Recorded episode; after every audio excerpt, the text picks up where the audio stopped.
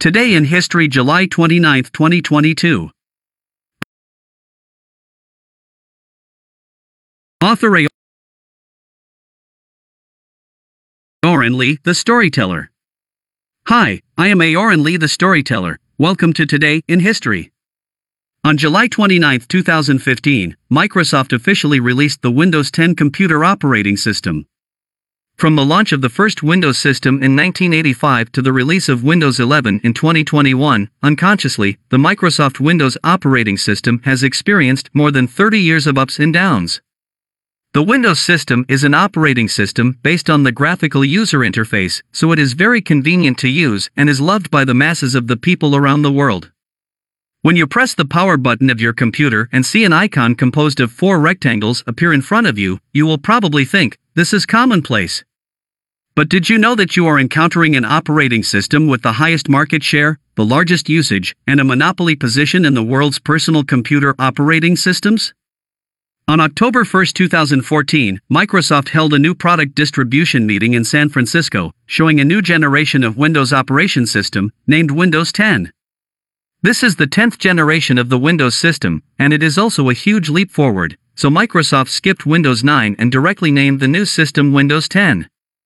On January 21, 2015, Microsoft released a new generation of Windows systems in Washington, D.C., and said that it is available to all devices running Windows 7 and Windows 8.1, and users can enjoy free upgrade services in the first year after the release of Windows 10.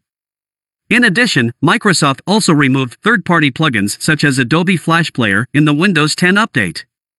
The reason why the Windows 10 operating system is favored by many people is because of its ease of operation and many useful new features.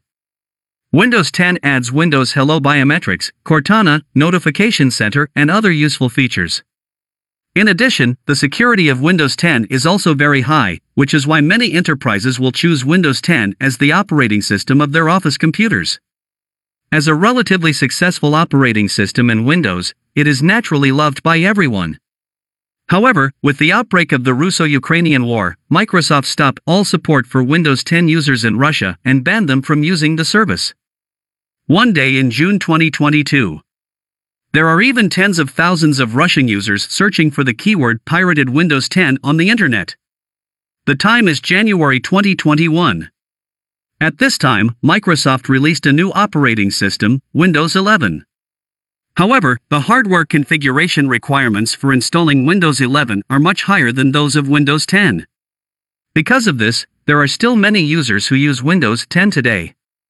Windows 10 will surely go down in history as part of a generation's unforgettable life. That's all for today. Now rewarding us in Ximalaya is available.